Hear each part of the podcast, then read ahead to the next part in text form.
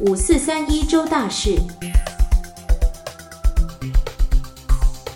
Hello，欢迎收听一期五四三，我是子凡。从本周开始，我们推出了全新单元五四三一周大事，要帮大家稍微整理回顾一下一周以来的生活大小事。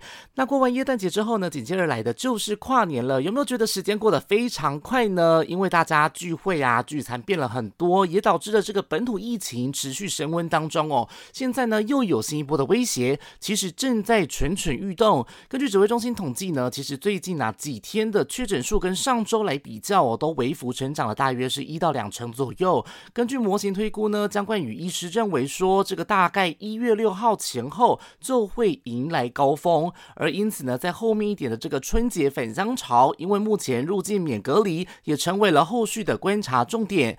而因为现在中国疫情呢，都还是十分的严峻哦，实际影响到台湾的程度究竟会到多少，都还要看未来几周的状况。不过呢，当地爆发的这个缺药潮呢，确实是已经影响到了，包括我们台湾，还有。澳澳洲、香港还有日韩等等的国家，可以看到呢，许多海外的民众急着买像是普拿藤等等这种含有乙酰氨酚的止痛退烧药，或者是含有布洛芬成分的药物，要来寄回中国老家，或是要寄给中国的亲友。虽然呢，国内目前现在是没有短缺的状况，不过呢，指挥中心呢也严拟说要寄出这个限购令。目前呢是采取这个药师以口头劝说、非强制性的方式哦，希望民众不要大量的来采购。而根据药师公。工会的回报呢？目前只有北部有零星的这样子的状况出现。而我们在采访这个社区药局的时候呢，药师也都普遍的认为说，只要在购买的时候呢，确认这个用途和购买的原因，基本上呢就能够有效的防堵。如果反倒寄出这个限购规定的话呢，大家本来可能只要买一盒的，都会买到可能最大量，这样子的话反而会造成这个反效果。另外呢，我们也有发现说，其实最近药局呢收到了一些回收药品哦，里头呢就还有不少的乙酰氨酚。像是周末呢子凡采访的药局里面呢。就发现说，光是近一个月以来就丢掉了近千颗的乙酰氨酚，其实这个数量是非常庞大的，所以呢，还是要提醒大家哦，不要刻意囤药，造成资源浪费。还有还有，这个专家呢也有提醒说，如果你是长者啊，或者是免疫力不好的高风险族群，有符合资格的话呢，都要尽快的来接种这个双价次世代疫苗。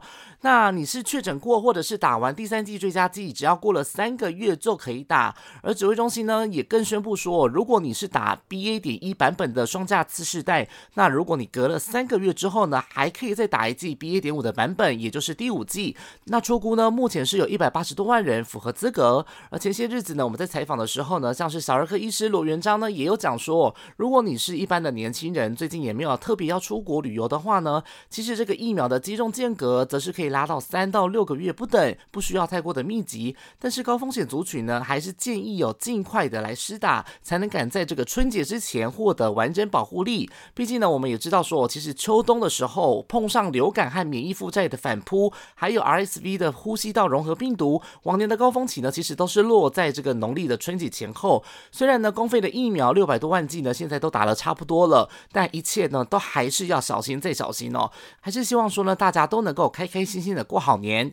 而最近呢，大家一定都有感觉到天气真的变得非常非常冷，寒流呢接力报道，所以呢低温的猝死状况也频传。医师也提醒说，罹患心血管疾病的典型高风险族群就一定要注意保暖的工作，像是长者还有三高的患者，这就不用多说了。不过呢，其实年轻人也要当心。像是急诊医师田之雪呢，就在脸书上面提到说，收到了一个失温的患者，他的温度体温只有三十三点一度 C 哦，提醒大家呢，在这样的状况下呢，也可能还是会引发心肌衰竭。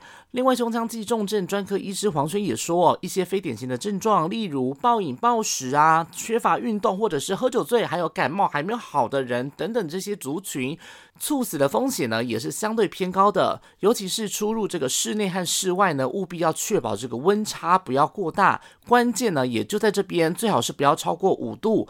因此，在暖暖包啊，或是围巾等等，照顾这个头颈部还有躯干的保暖工作呢，还是不能少。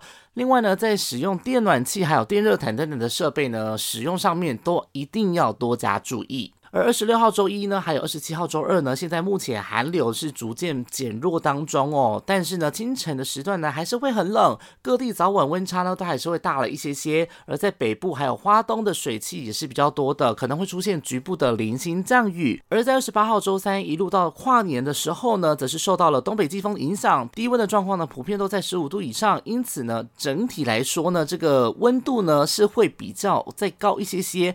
而迎风面呢，水汽呢也会再多一点点。只有中南部和金门、澎湖多云到晴，渴望看到太阳露脸。那以上就是这次十二月最后一周的五四三一周健康大事整理。希望上半日的早晨，大家都能够好好提起精神，迎接新的一周到来。踏进公司之前，还是给自己来个深呼吸吧。希望大家都能够一切顺利。拜拜。